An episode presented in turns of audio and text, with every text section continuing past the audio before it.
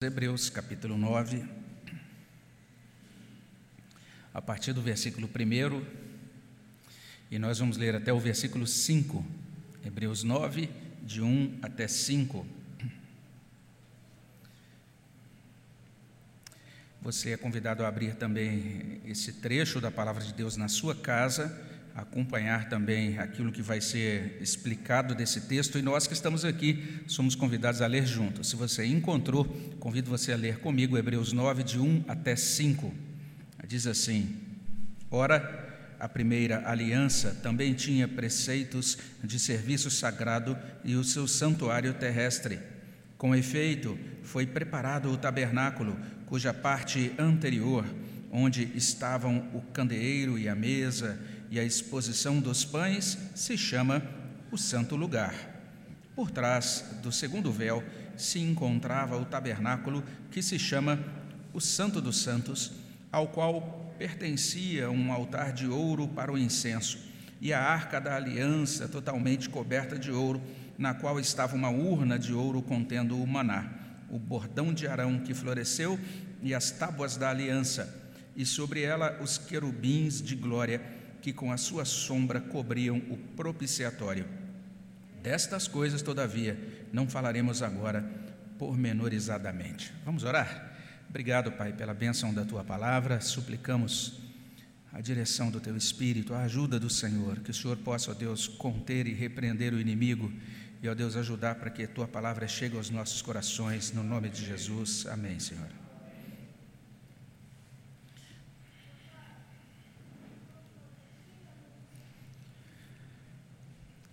O Deus da Bíblia é um Deus que se revela, ele tem um propósito muito específico de se relacionar conosco e por isso ele estabelece alianças. É isso que a gente encontra na palavra de Deus.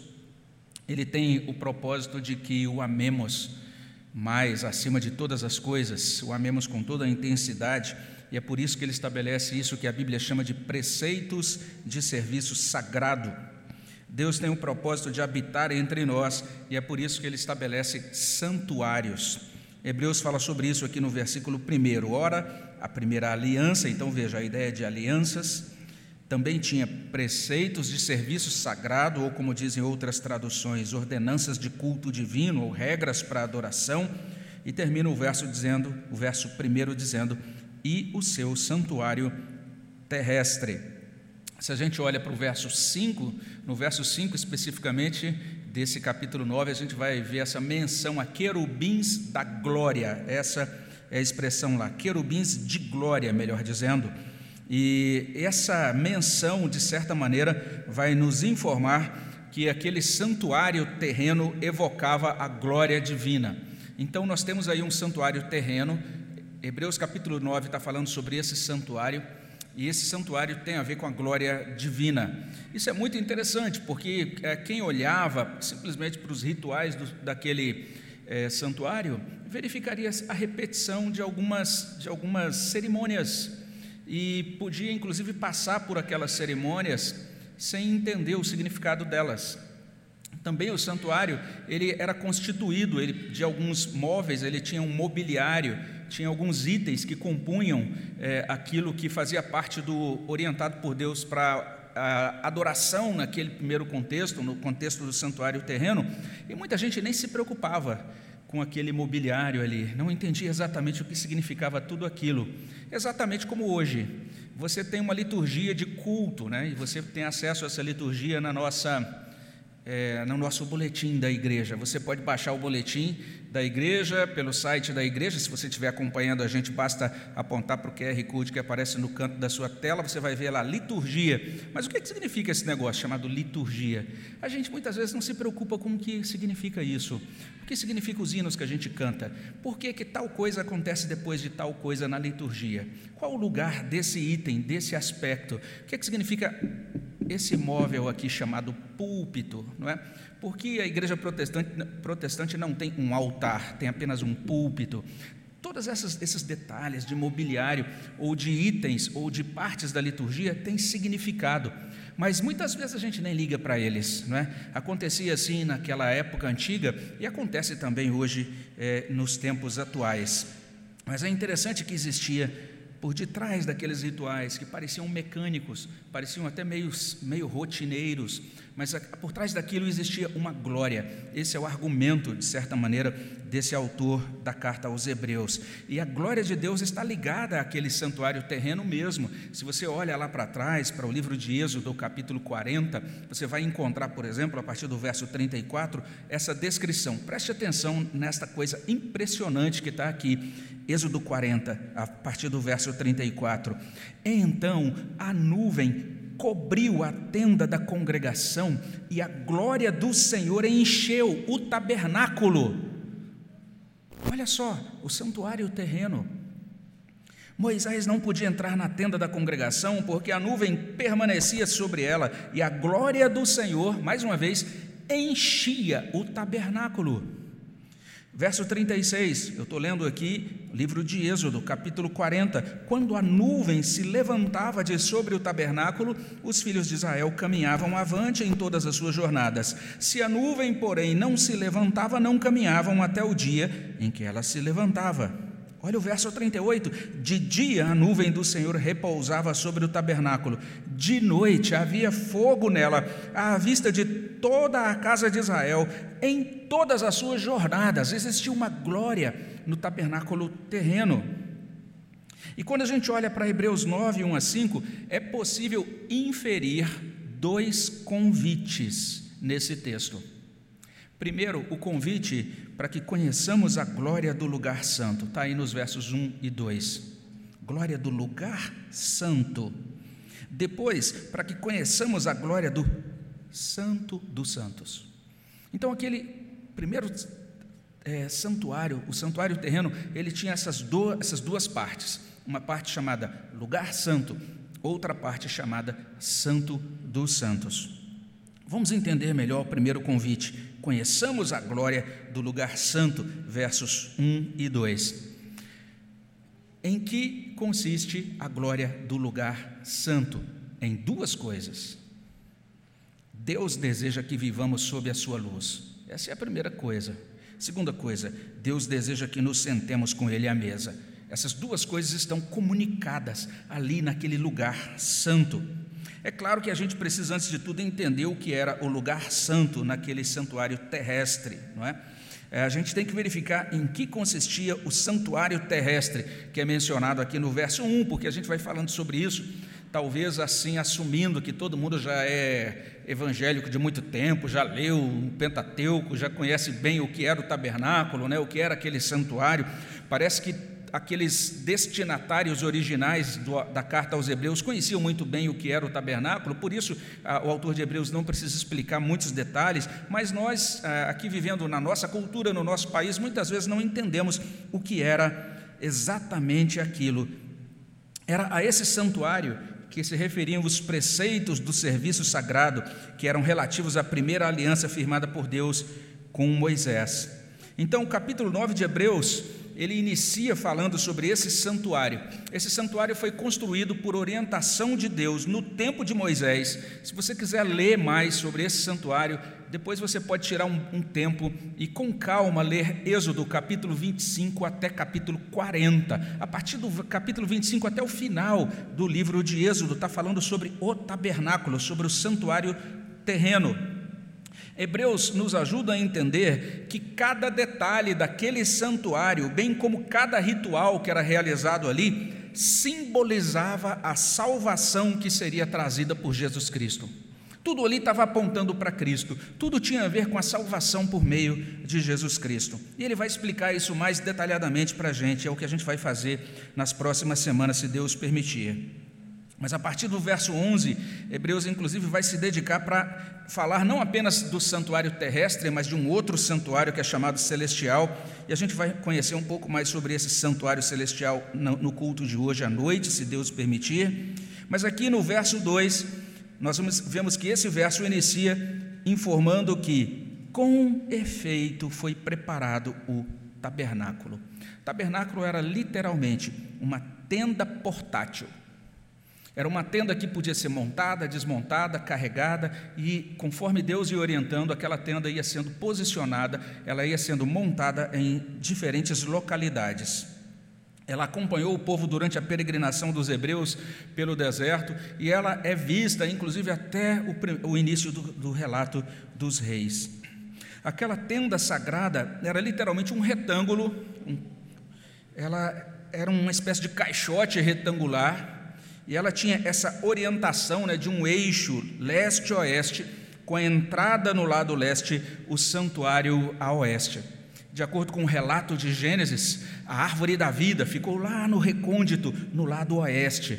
Você agora precisava acessar aquela árvore, se você quisesse acessá-la, você tinha anjos, querubins que foram colocados como guardiões exatamente do lado leste. Então os querubins estavam na porta. Você tinha que para acessar a árvore, você tinha que passar pelos querubins, o que era impossível por conta da queda. E agora o santuário que Deus estabelece nos faz pensar naquela realidade. Ele é todo configurado, todo decorado com palmeiras e com querubins, lembrando tanto a história do Éden, como lembrando também os querubins, o impedimento do acesso à árvore da vida. E lá no recôndito, lá do canto oeste, no recôndito final, o Santo dos Santos. Era uma tenda sagrada é, Hebreus vai mencionar nesse verso 2 que aquele tabernáculo possuía uma parte anterior chamada Santo Lugar. A revista corrigida diz santuário, a NVI, lugar santo, ou simplesmente o santo, como outras traduções trazem.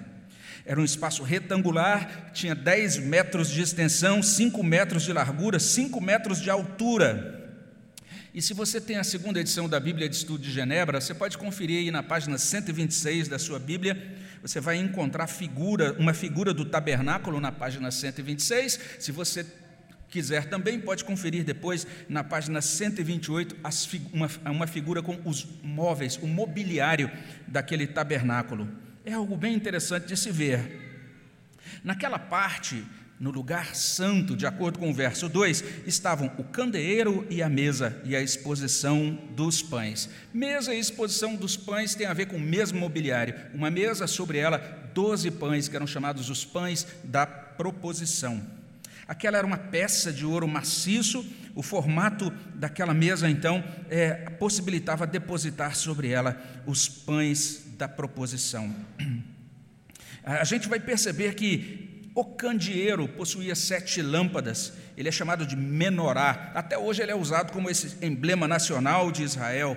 Era uma peça toda de ouro que lembrava uma árvore, era decorada com flores, também com cálices no formato de amêndoas. Você pode conferir isso em Êxodo 25, de 31 a 40. Qual era a função dessas peças? Para que servia o candeeiro? Para que servia aquela mesa? No, naquele tabernáculo não existiam janelas, existiam três grandes peças que cobriam o tabernáculo e que impediam totalmente a entrada da luz. Então, quando você entrava lá, era tudo escuro, se o candeeiro não tivesse aceso. Então, o candeeiro iluminava o espaço do tabernáculo, ele servia para iluminar. E esse, essa peça do mobiliário representava essa presença iluminadora de Deus especialmente a autorrevelação de Deus que esclarece o homem e conduz o homem à salvação. Então a gente pode compreender essa glória do santuário terrestre. Deus deseja que vivamos debaixo da sua luz. Deus deseja que nós vivamos clareados pela luz da sua presença. Daí o Salmo 118, verso 27: O Senhor é Deus, Ele é a nossa luz. E a gente encontra ainda esse apontamento direto para o Senhor Jesus Cristo, lá em João 1, verso 4 e 5 e também no verso 9. A vida estava nele, a vida era a luz dos homens, a luz resplandece nas trevas, as trevas não prevaleceram contra ela. E Jesus, diz o verso 9, é a verdadeira luz que, vinda ao mundo, ilumina a todo homem. E o próprio Jesus falou essas palavras lá em João 8,12: Eu sou a luz do mundo, quem me segue não andará nas trevas, pelo contrário, terá a luz da vida. Então, o candelabro do santo lugar comunica essa ideia cercados por escuridão, mas iluminados pela luz de Deus. Uma vida sob a luz de Deus, glória do santuário terrestre, a primeira glória daquele santuário. Mas além disso, possibilidade de comunhão com Deus, porque lá naquele lugar havia a mesa e a exposição dos pães, os pães da proposição, como diz a revista e corrigida, ou os pães da presença, como diz a nova versão internacional, ou os pães da oferenda, como diz outra tradução. E os detalhes dessa mesa e desses pães você pode conferir em Êxodo 25, 23 a 30. Aqueles pães eram colocados a cada semana e eram substituídos a cada semana, e os sacerdotes eram os únicos que podiam comê-los. Então, o sacerdote comia aquele pão, de certa maneira, envelhecido, né? aquele pão que já tinha estado ali por uma semana. Então, no momento de retirá-los, ele podia comê-los e colocava, é, substituía por doze pães novos. O número 12 aponta para as tribos de Israel. Aquele pão, aquela mesa representava o povo de Deus na presença de Deus. É bem interessante que um servo de Deus capta esse sentido do símbolo quando escreve o seguinte: o santo lugar era o lugar onde os sacerdotes tinham comunhão com Deus em favor das pessoas simbolizadas pelo pão. E aqueles sacerdotes então comiam aqueles pães na mesa do Senhor. Essa relação né, entre santuário de Deus e mesa é bem captada pelo servo de Deus chamado Davi, lá no Salmo 23, quando ele diz isso: Preparas-me uma mesa na presença dos meus adversários, unges minha cabeça com óleo, o meu cálice transborda, bondade e misericórdia certamente me seguirão todos os dias da minha vida, e habitarei na casa do Senhor para todo o sempre. E mais uma vez, esse mobiliário apontava para Jesus Cristo. Basta a gente olhar para João capítulo 6, verso 35.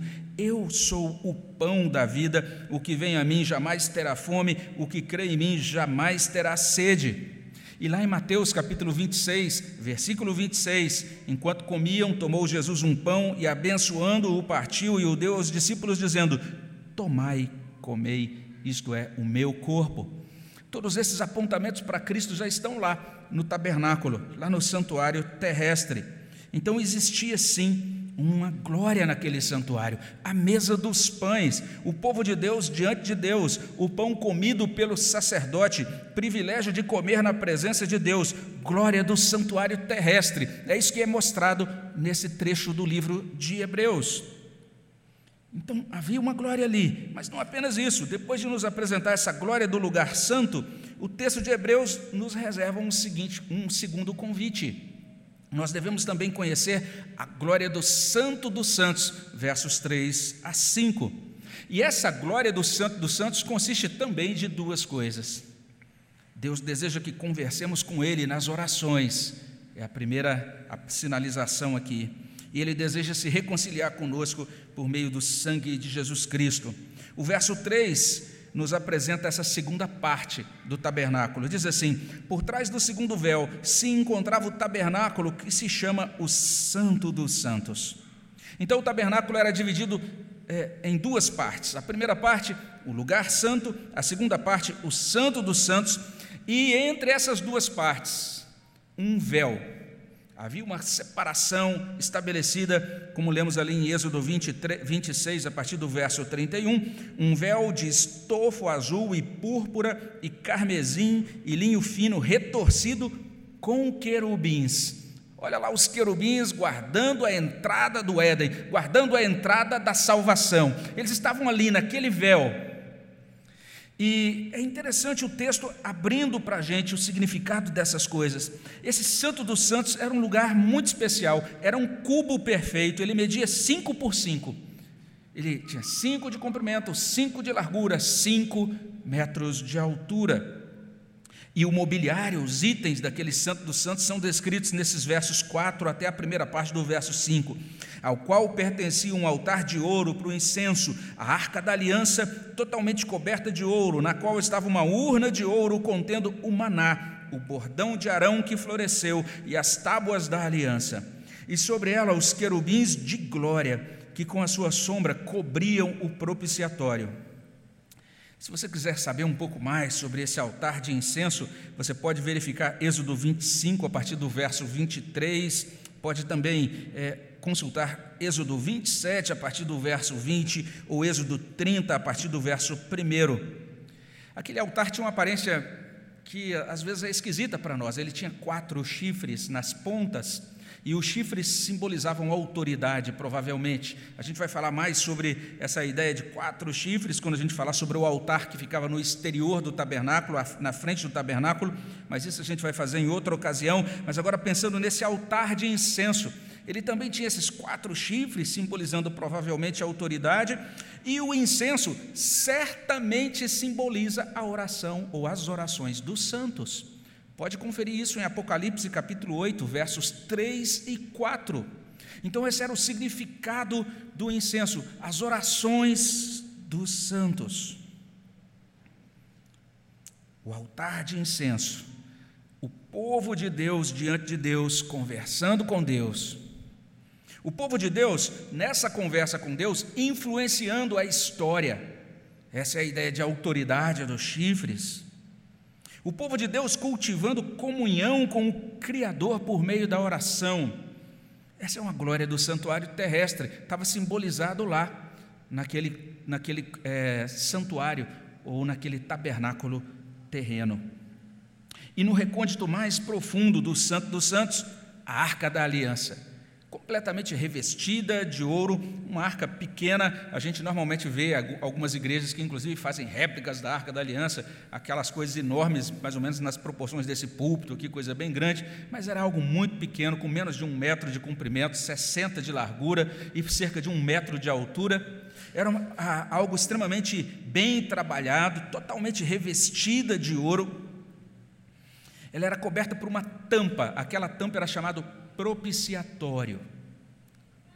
E sobre aquela tampa tinha dois querubins de ouro.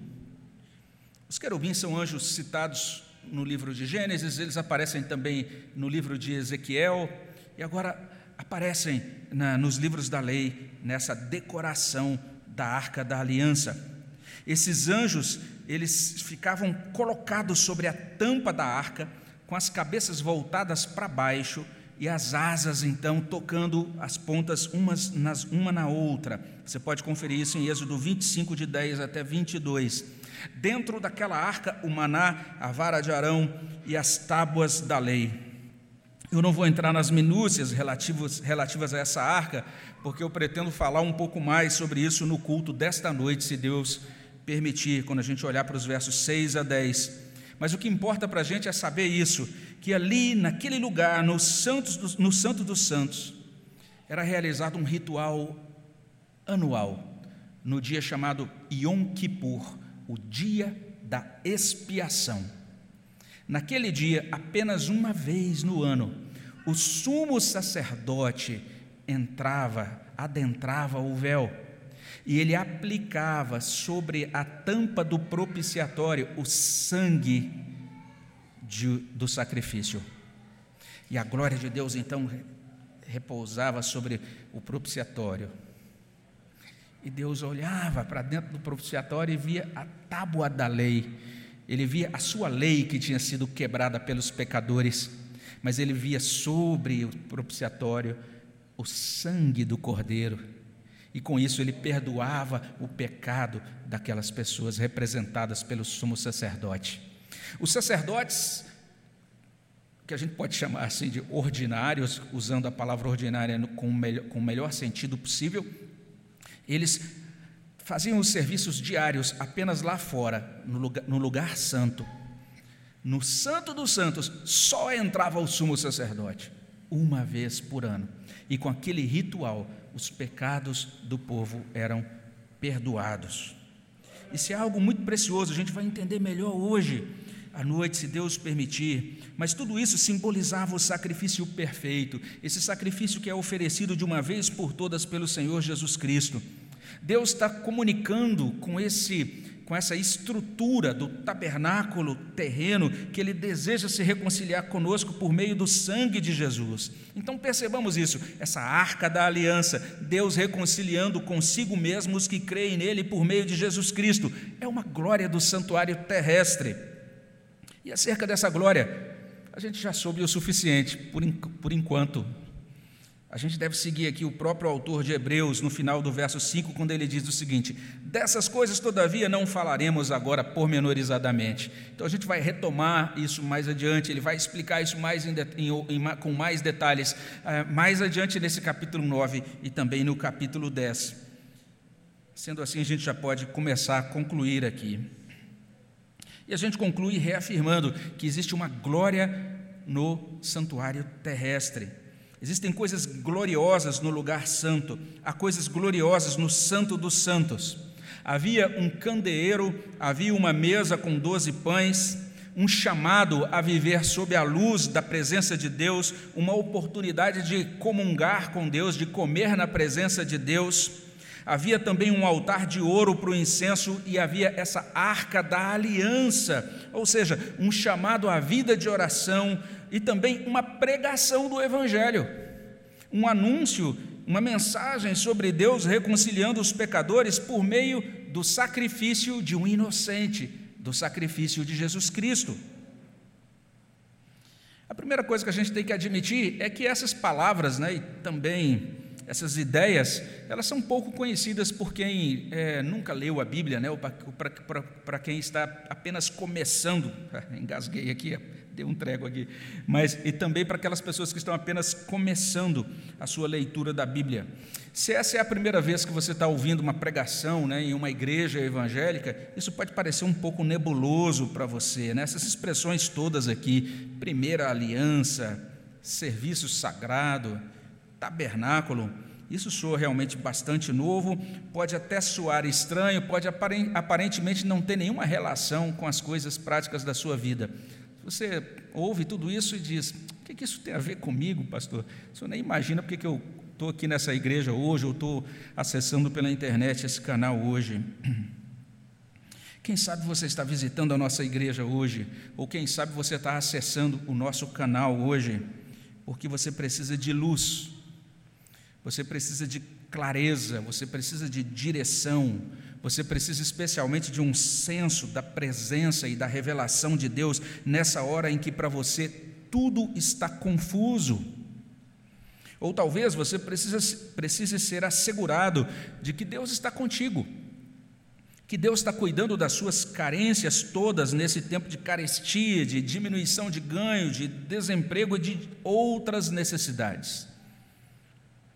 E não é improvável também você estar aqui depois de constatar dentro de si um buraco que suga tudo em redor, uma insatisfação que parece não ter fim, e você de repente começou a entender que Deus pode preencher você com vida e satisfação. Então agora olha para esse santuário, o santuário terrestre. Percebeu nos significados, nas simbologias, nos apontamentos? Percebeu, percebeu a mensagem espiritual desse santuário terrestre?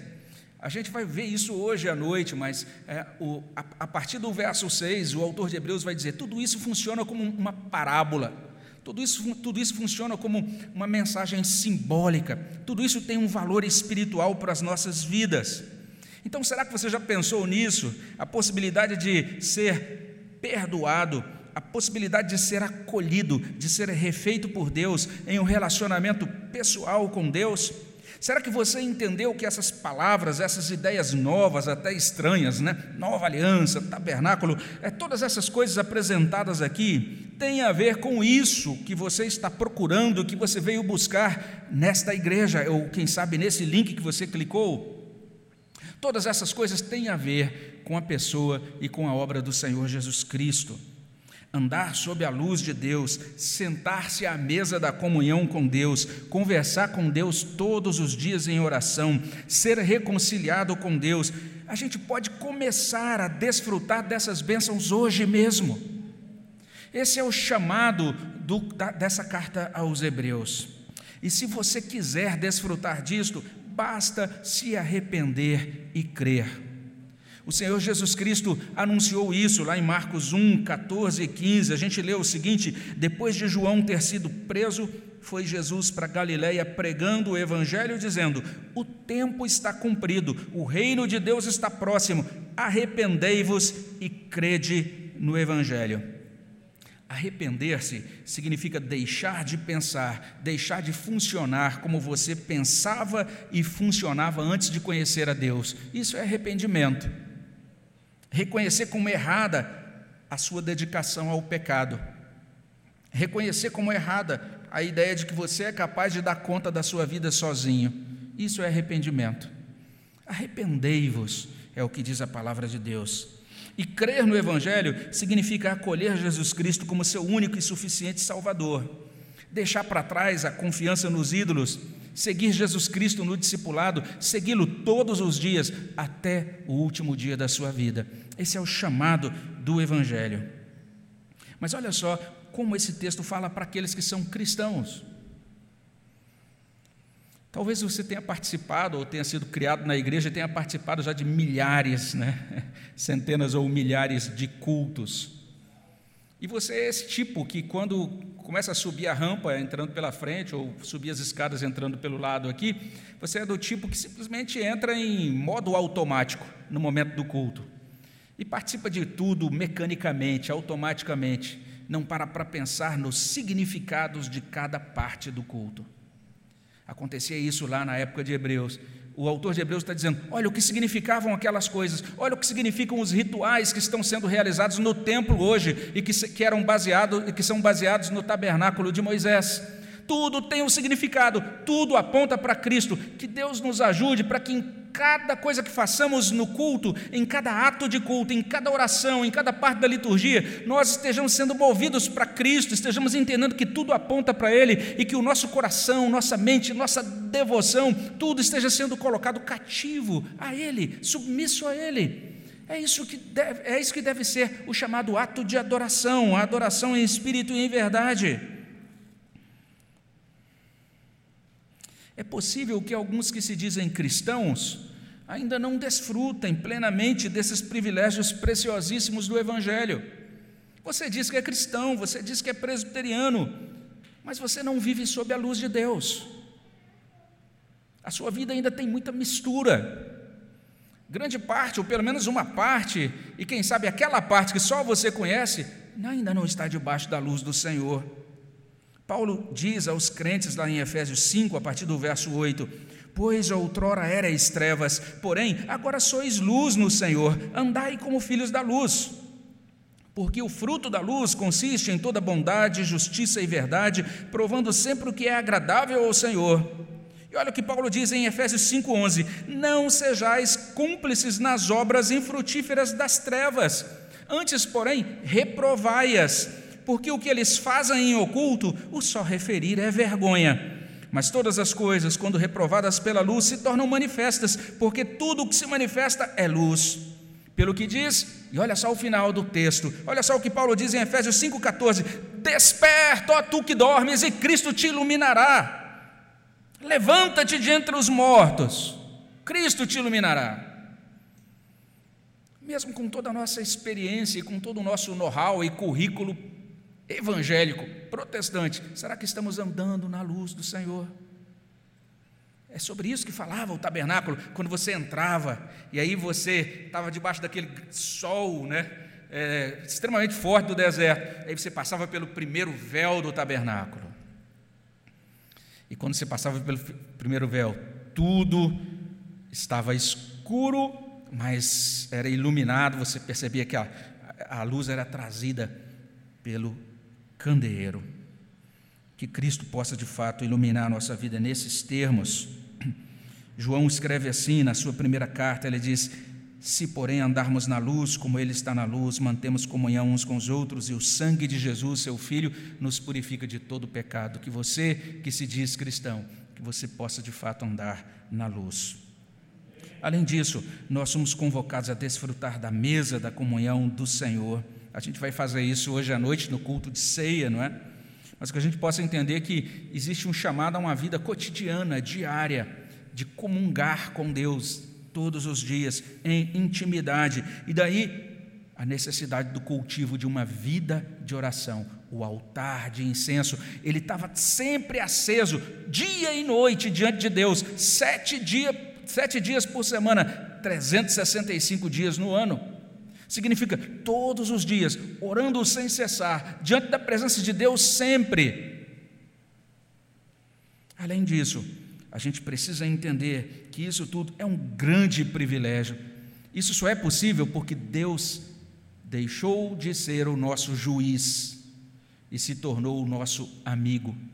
Deus se reconciliou, Ele quis se reconciliar conosco e, para isso Ele enviou o seu Filho Jesus Cristo. Ele se reconciliou conosco por meio do sangue de Jesus.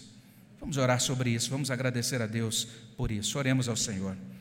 Pai bondoso, agradecemos pela tua graça e por Cristo, nosso redentor, e por tudo isso que era simbolizado por esse tabernáculo terrestre.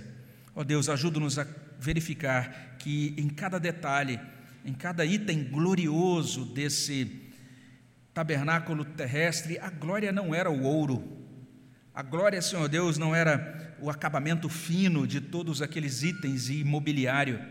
A glória, Senhor Deus, era o próprio Senhor Jesus Cristo e os benefícios que estão nele. E é nesse sentido, ó Pai, que nós suplicamos ao Senhor que nos ajude, que nos encaminhe para que possamos ver a Tua glória, Senhor, na face de Cristo. Possamos, ó Deus, é, compreender as riquezas que existem em Jesus Cristo podamos, possamos nos deleitar em Cristo e nos dedicar e nos consagrar a Cristo. É o que pedimos a Deus no nome dEle. Amém, Senhor.